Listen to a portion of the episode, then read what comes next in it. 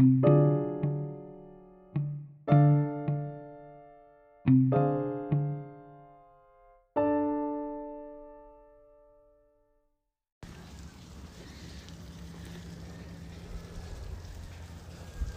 es como el natural se escucha caer agua y resulta que simplemente es que se está tirando de un tinaco. No es algo de la naturaleza tal cual, pero escucha muy agradable. Este episodio que estás escuchando tiene un tema interesante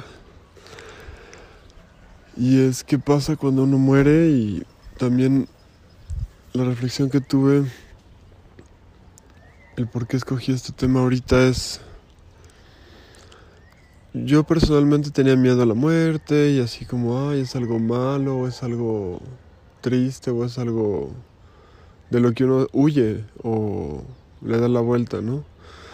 Entonces, poco a poco, eh, últimamente he escuchado que le llaman trascender, entonces ya no suena tan terrorífico. Se me olvida a la palabra, a la mente la palabra creepy. Entonces si uno trasciende, pues va a la luz y regresa a la fuente. Entonces, pues este, eso es en algunas culturas o antiguas um, maneras de ver la vida, eso es eh, morir, simplemente trascender. Y pues mm, una manera de ver la vida también que, que estoy reflexionando junto contigo ahorita es si no somos, o sea, si, si más bien podemos percibirnos como seres espirituales primero, viviendo una experiencia en un cuerpo físico. Entonces al ser espiritual y estar conectados con la divinidad y con la luz y la fuente, pues somos más energía que materia, pero somos las dos cosas, finalmente es. Pero primero, dejar de considerarnos tan físico y tan materia y primero espiritual es un cambio de percepción y de perspectiva. Em, y pues sí, la muerte es un tema que se ha estudiado con tanatología, que es especializado, especializarse en estudiar la muerte y entenderla. Y Elizabeth Kubler-Ross hace mucho tiempo que ha escrito muchos libros al respecto.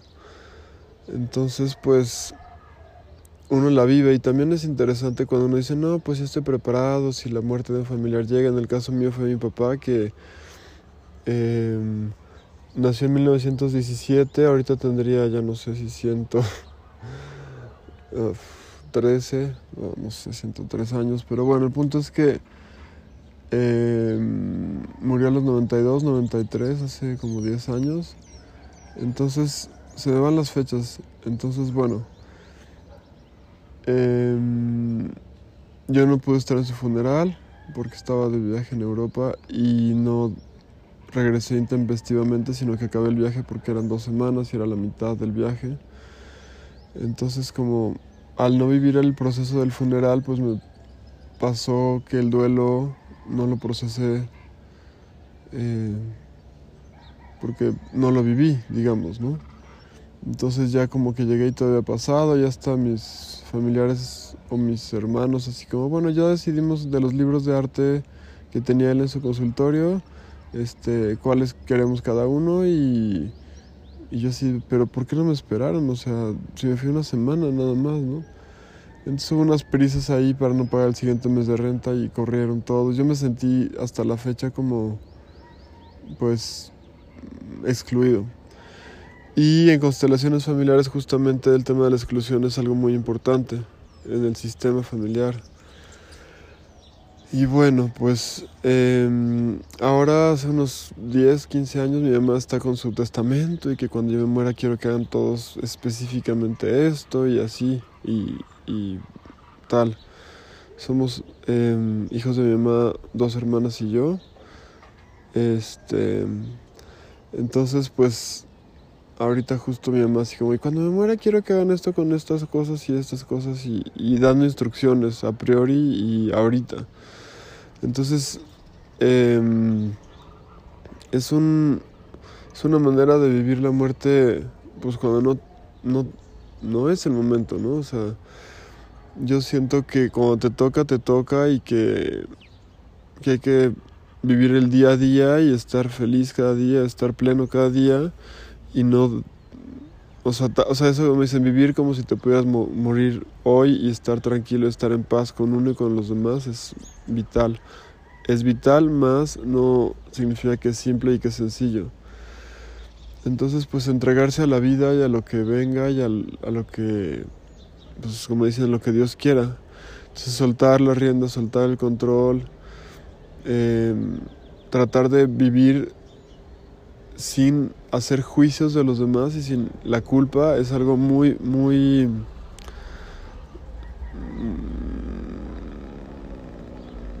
muy complejo de llevar a cabo. O sea, en esta cultura eh, del, de la religión, pues siempre hay mucha culpa, en el cristianismo, en lo católico, y el juicio de, pues el juicio también, ¿no? O sea, hasta el juicio final y todo esto.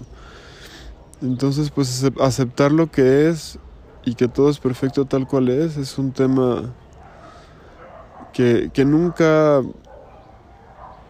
pues te lo dan en la escuela, ni te lo dan en tu casa, ni te dicen que es una posibilidad, ni que es algo interesante, ni nada.